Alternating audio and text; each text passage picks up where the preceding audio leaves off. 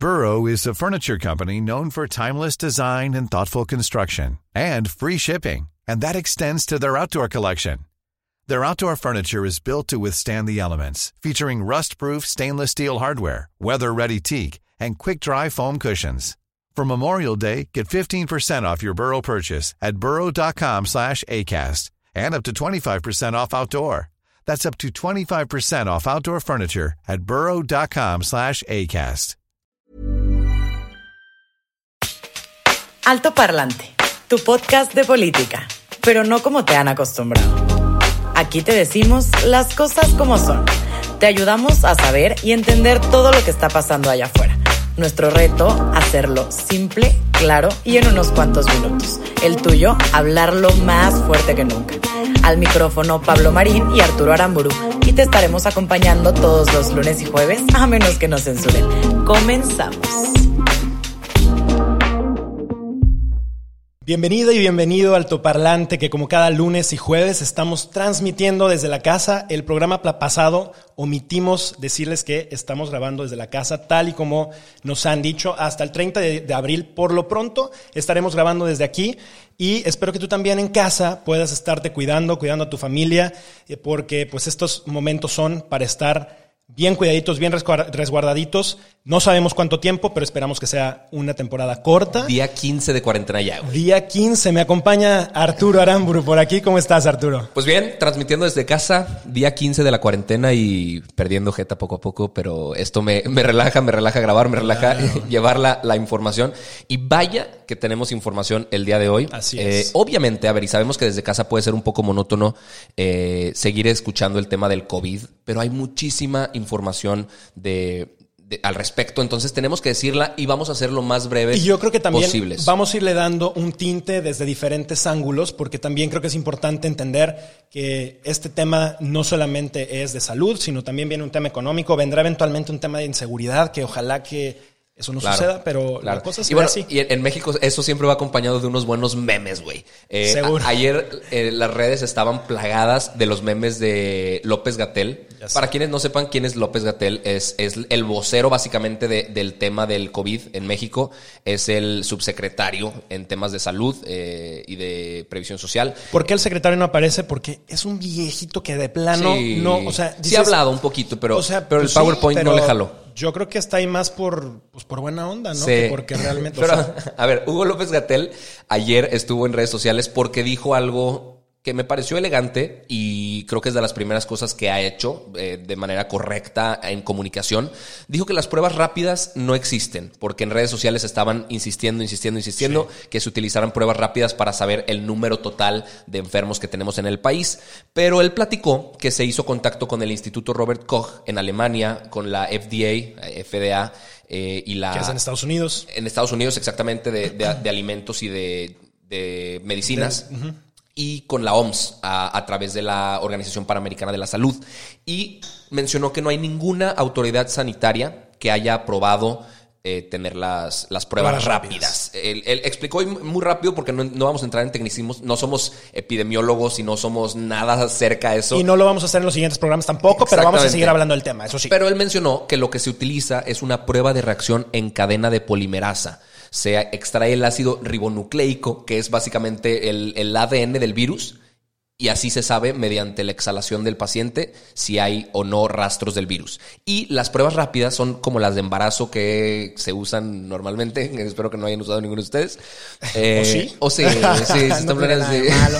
Siempre una es una bendición.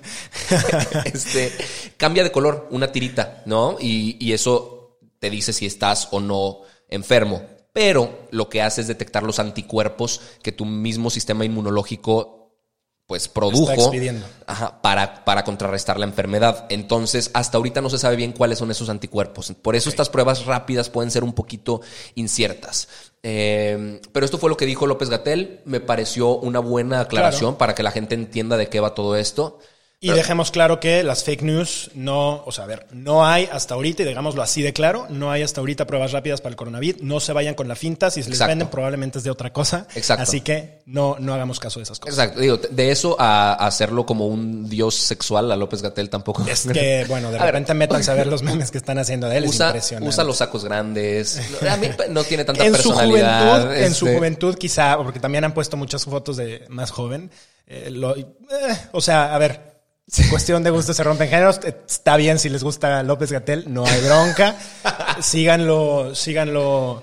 eh, Síganlo Pero yo compartiendo, creo que sí. compartiendo. Enfoquémonos en su parte profesional. Exactamente, Sigamos. exactamente. Y en temas de salud, hasta aquí podemos cerrar el tema. Pasemos al tema económico y de trabajo que se habló muchísimo en estos primeros días de la semana, eh, porque salió un video donde salía Luisa María Alcalde, la secretaria del Trabajo, y salía también eh, López. Gatel justamente hablando que se decretaba emergencia sanitaria. Exactamente. Y aquí hay un tema bien interesante, porque es un juego de palabras. Hay ¿no? una diferencia entre contingencia y emergencia, ¿no? Cuéntanos un poquito qué es lo que es la emergencia y la contingencia. Ok, muy rápido y muy simple. En el 2012 se reformó la Ley Federal del Trabajo y se agregaron algunos artículos para que si se decretaba contingencia sanitaria y se utilizan justamente esas palabras, se pusieran en cuenta algunas medidas, como poder pagar un mes de salario mínimo a tus empleados. Eh, eh, de hecho, el artículo dos- eh, 427 puede caer en suspensión temporal de los trabajadores sin obligación legal, o sea, que los, que los despidan. Esto se reformó a raíz de la, de la epidemia del H1N1. o sea, de, que de fue la hace ya un ratito, pero Exactamente. había Pero, el pues, riesgo se- de que se convirtiera en lo que hoy sí está pasando con esta epidemia. Exacto, y tenían que tomar algunas medidas. Entonces se reformó esto y se, se establecieron las, las reglas laborales. Ahora, lo que hicieron en la Secretaría de Salud, lo que dijo el gobierno es que no es contingencia sanitaria. Y yo creo que esto se utiliza por dos partes. Una puede ser, no quieren que la gente perciba que el gobierno es el que dio pie a que despidieran a la gente masivamente. Exacto, que es un riesgo tremendo. Pero también, duda. también si te fijas, lo que piden los empresarios es un poco de apoyo al respecto, porque bajo este decreto de emergencia sanitaria, ellos no pueden tomar medidas con sus empleados. A ver, les tienen que seguir teniendo que pagar completo. Aunque no eh, estén yendo. aunque no estén yendo. Y, y lo que los empresarios dicen es, ok, a ver, yo hago lo, lo mío, yo me comprometo a, a- cumplir mis a obligaciones, cumplir mis obligaciones. con el empleado, con Exacto, pero, mis pero, proveedores. pero gobierno, échame un pan, güey. O sea, eh, dame la manita, güey, tira paro y también dame algún tipo de, beneficios si yo estoy haciendo lo que me toca. Lo que parece es que el gobierno le está exigiendo hoy a todos desde su tribuna y no está dispuesto, ya no digamos hacer reducciones, poner algún tipo de esquema que le permita a los, a los empresarios, microempresarios, emprendedores, poder seguir adelante. Ya ni siquiera están planteando, o sea, eh, eh, el, el hacer ajustes en el gobierno, no hay un plan sobre qué va a pasar alrededor de esto. Claro. Es impresionante, o sea... Claro, y, y Ebrard se sumó. Ebrard se sumó después al. Ma- Marcelo Ebrard, el secretario de Relaciones Exteriores, se sumó al mismo discurso. Dijo que los negocios deben pagar salarios completos eh, durante esta cuarentena, que habría sanciones administrativas e incluso penales para aquellos que incumplan eh, las cierres de instalaciones nada más para tener a sus trabajadores y seguirles pagando y que eso pueda provocar contagios de COVID-19. O sea, la empresa que lo intente se va a enfrentar a un proceso laboral penal que va a perder porque la ley hasta el momento es clara. Claro. ¿No? Fíjate que yo hice un compendio de tres cosas importantes porque creo que las empresas están teniendo que tomar ciertas medidas y la gente tiene muchas dudas. ¿Qué pueden hacer los empresarios? ¿Qué pueden hacer los empleados? ¿Hasta dónde llega esto? Y primero hay, hay una cosa, ¿no? Algunos de los, de los empresarios están pidiéndole a la gente que siga yendo el trabajo. La NOM 030 dice que si la empresa no puede asegurarte medidas de salubridad y bienestar físico, no puedes solicitarte que te presentes al lugar físico y puedes hacer un trabajo remoto si es que así lo puedes hacer. Y si incumplen en esto, hay multas de que van desde los 21 mil pesos hasta los 422 mil pesos. Eh, ahorita les vamos a poner los números en pantalla para que marquen si es que alguna de estas cosas están siendo malas. Se los decimos también, son 800 717 29 42 y 800 911 78 77. Ahora, ¿qué pasa si eh, me, me quieren dar de baja temporal sin un sueldo? Y en este caso es algo absolutamente ilegal. Y esto es importante que lo sepas. Si tu patrón quiere una suspensión de labores, debe de acercarse a las juntas de eh, conciliación y arbitraje Y además te tendría que dar un mes por adelantado en caso de que se apruebe esto. El proceso no es tan sencillo. Ahora, hay otro caso. Si te piden que te van a bajar el sueldo porque pues la cosa está difícil, y yo entiendo, o sea, la verdad es que los empresarios también la tienen bien difícil, y yo creo que aquí es donde tenemos como sociedad, como empleados, como empresarios, encontrar puntos medios en donde podamos seguir adelante todas las partes sobreviviendo de la Claro. mejor manera. Pero si te dicen, oye, te vamos a tener que bajar el sueldo, algo muy importante es que no te pueden bajar el sueldo de forma unilateral. Claro. Sí se puede bajar si tú estás de acuerdo, si tienen tu consentimiento y te hacen firmar, bueno, o firmas con conciencia de que eso va a pasar. Ahora, si tú, si te dicen te vamos a bajar el sueldo y tú no quieres, tienes derecho a renunciar y la empresa está obligada a darte tres meses de sueldo y 20 días de sueldo por cada año de trabajo. Así que ya tienes información muy clara. Claro. Esperemos que no tengas que usarlo. Yo creo que esto se puede arreglar por las buenas. Hay dos cosas. Para los empleados, cuida tus derechos, pero también entiende que son momentos extraordinarios. Todo mundo debería de buscar la forma de preservar su trabajo. Si hay que apretarse Sí. el cinturón, apriétatelo un poquito.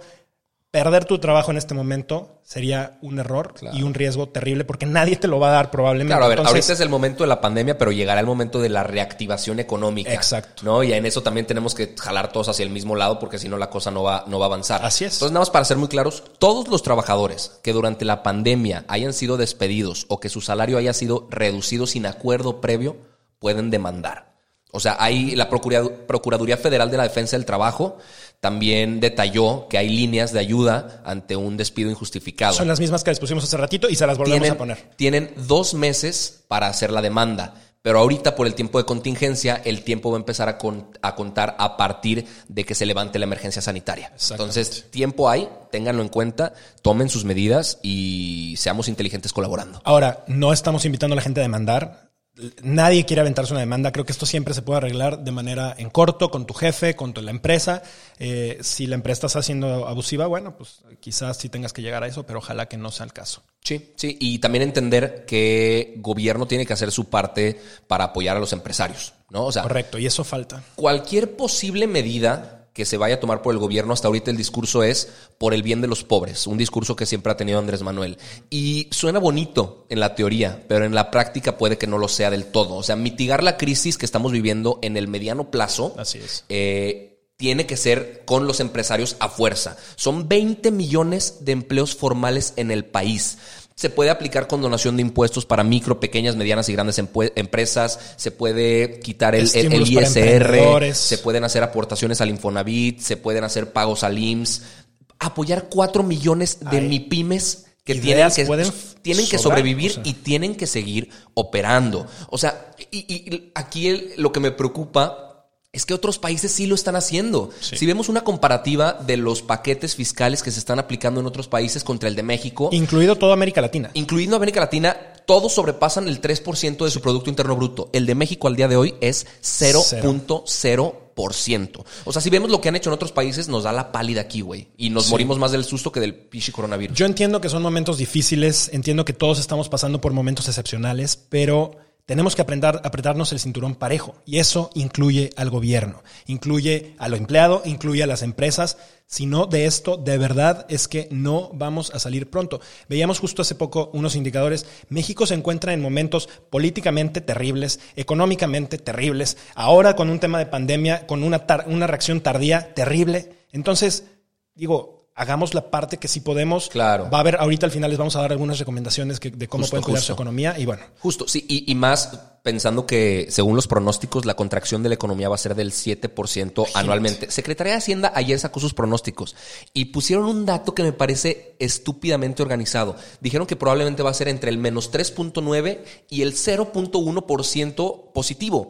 O sea, eso es como decirle a tus papás que estás entre dos. Graduarte con mención honorífica o reprobar el semestre, y no güey graduarte.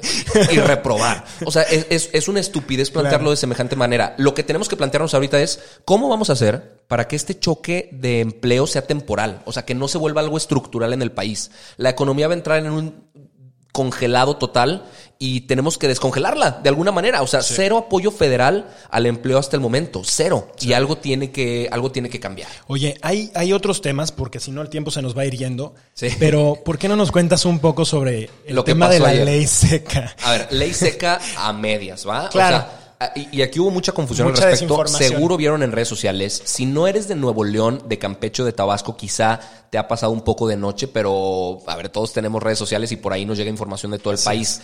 Ayer, tres estados anunciaron que van a detener la producción, distribución y venta de alcohol. Esto es como una medida preventiva ante la emergencia sanitaria provocada obviamente por el virus que ya todos hemos repetido.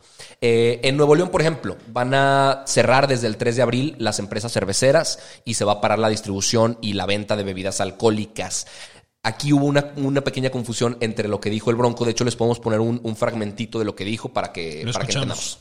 Hay que cuidar porque si se vende alcohol y la gente encerrada a su casa, vamos a generar conflictos y problemas y pleitos. Y la instrucción es que yo les pedí es que decreten la ley seca si es necesario, la decretarán.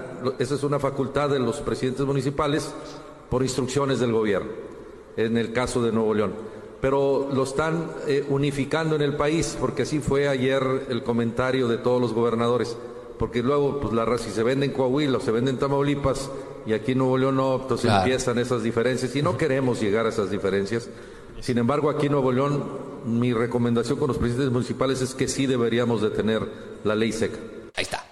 O sea, hasta el momento no hay ley seca. O sea, y no se ha implementado ni decretado que habrá ley seca. Lo que sí es que se llegó a un acuerdo. Y no necesariamente es un acuerdo, porque dentro de las actividades no esenciales está la venta de alcohol. Entonces, y producción de alcohol. Aunque para algunas personas sea esencial. para, pues, ¿De qué les molesta si yo me pongo hasta el huevo acá en mi, en mi patio? O sea, pero a ver.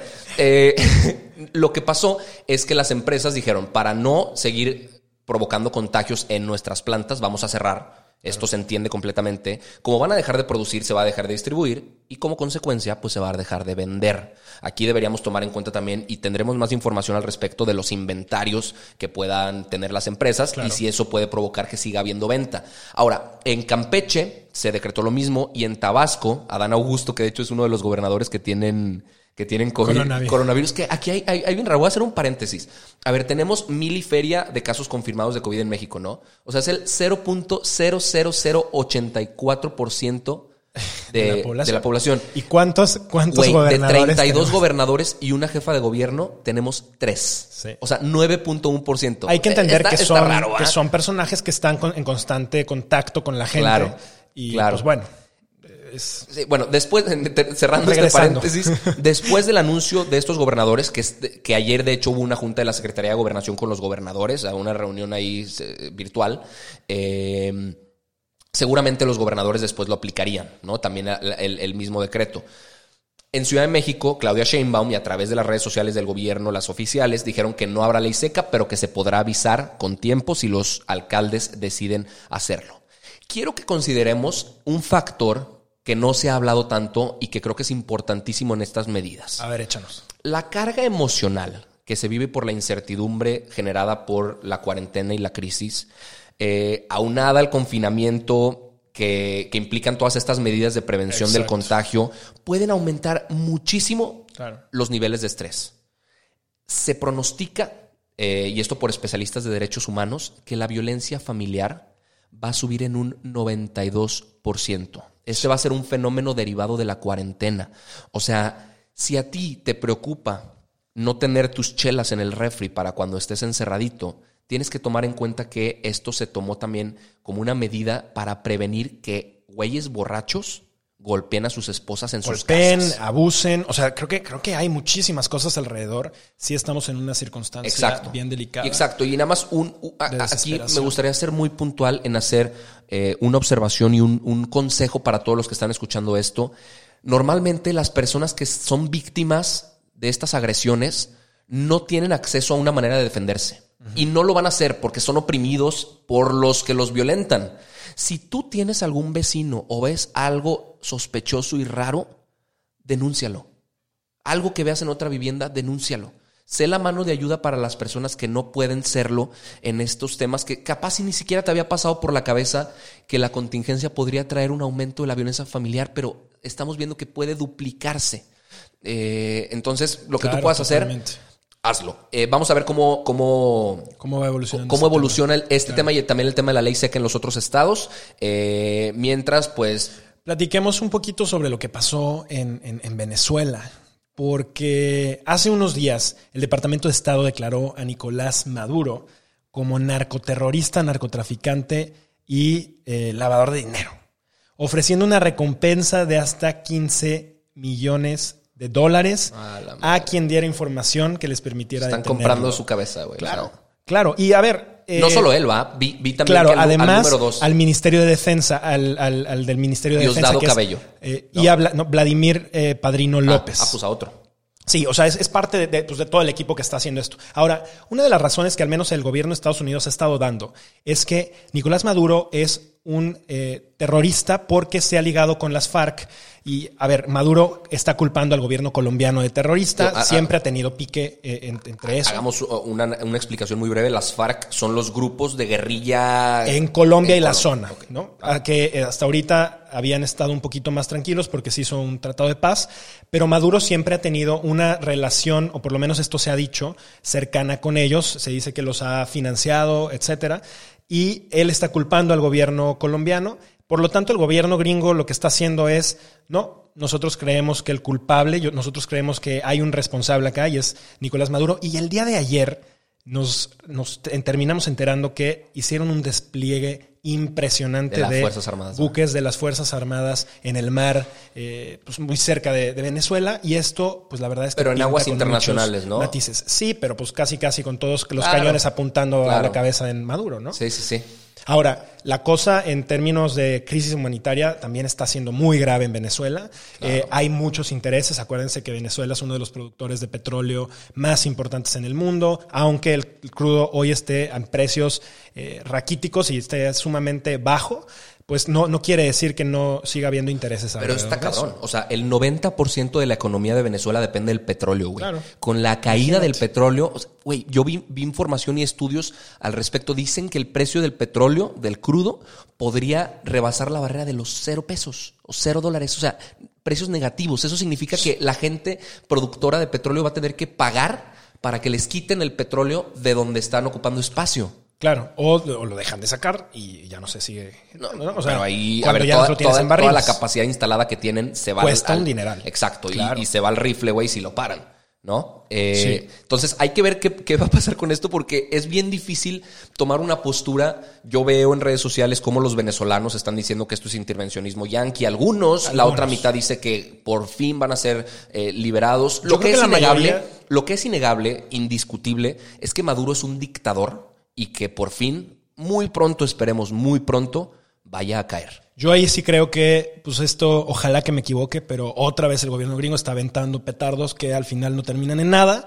Eh, ojalá que sea, que yo me equivoque, porque sí creo que la mayoría de la población en Venezuela necesita un cambio para que se dignifiquen las condiciones infrahumanas en las que están teniendo que vivir en este Claro, momento. no olvidar también que, a ver, Trump ahorita podría hacer lo que sea para no perder la popularidad Claro, y se frente a las elecciones de este año. Que también vamos a hablar mucho de eso. ¿Por qué no Sí. vamos con recomendaciones? Ya para terminar, órale, me late. eh, si quieres, tú date con la recomendación. Venga, recomendaciones para finanzas en estos días. Una recomendación muy importante es identifica cuánto estás gastando mensualmente. O sea, la verdad es que muchos no sabemos cuánto gastábamos y cuánto vamos a gastar ahorita. Es un presupuesto, calcula eh, en qué cosas vas a ahorrar ahorita que estás en casa, probablemente menos gasolina, menos salidas a restaurantes.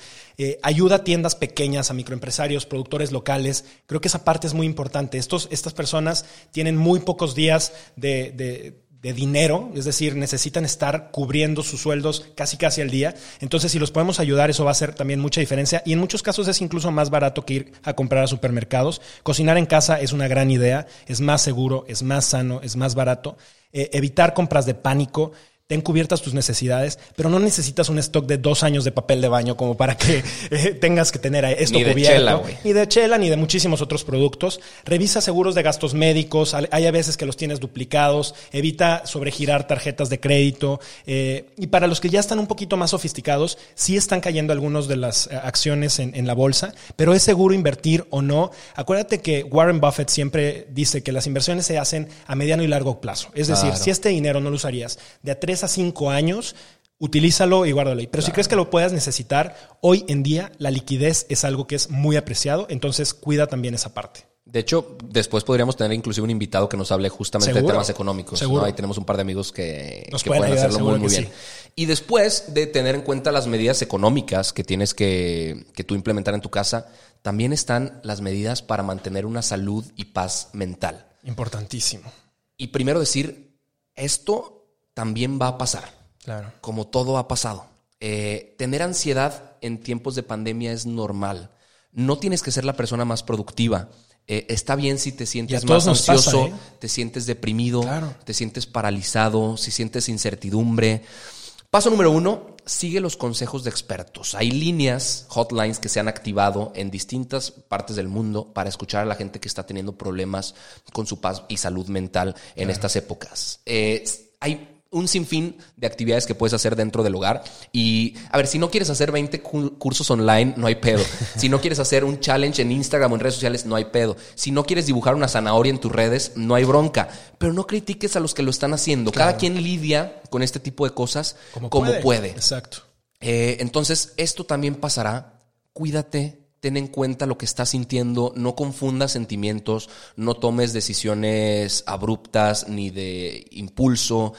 Piensa también en los que te rodean y hagamos equipo. O sea, la mejor manera ahorita de estar juntos es estar separados. Así es. Entonces, eh, pues, Hay- yo creo que con estas recomendaciones. Totalmente. Hay una frase que nos gusta mucho, ¿no? Que, que dice, eh, si la cosa no está bien, es que no ha terminado. Exactamente. Si el resultado- Si, el resultado... Venga, venga. Si el resultado que obtienes no te gusta, es porque no es el resultado final. Exactamente. Entonces, la, la historia termina bien y esto te lo decimos con el corazón en la mano y esperando y deseándote lo mejor. Por aquí seguiremos de lunes a jueves y acuérdate que estamos hoy en YouTube, en eh, iTunes y, eh, bueno, en Apple Podcast y en Spotify. Acuérdate también de seguir nuestras cuentas, arroba altavoz, mx, arroba Arturo Aramburu, arroba Pablo Marsk. Por ahí puedes hacernos llegar los comentarios que tú quieras. Nosotros vamos a estar acompañándote durante toda esta cuarentena y más. Y también estamos preparando ahí alguna sorpresita que otra Sí, para que te lleguen bueno. productitos sabrosos a tu casa. Perfecto. ¿No? Entonces, mil gracias por escucharnos. Nos vemos el próximo lunes con más información y hasta la próxima. Hasta luego. Todo por hoy, pero sin llorar. Estaremos de vuelta cada lunes y jueves en todas las plataformas. Si crees que alguien necesita entender las cosas como son, compártele este capítulo. Nos vemos.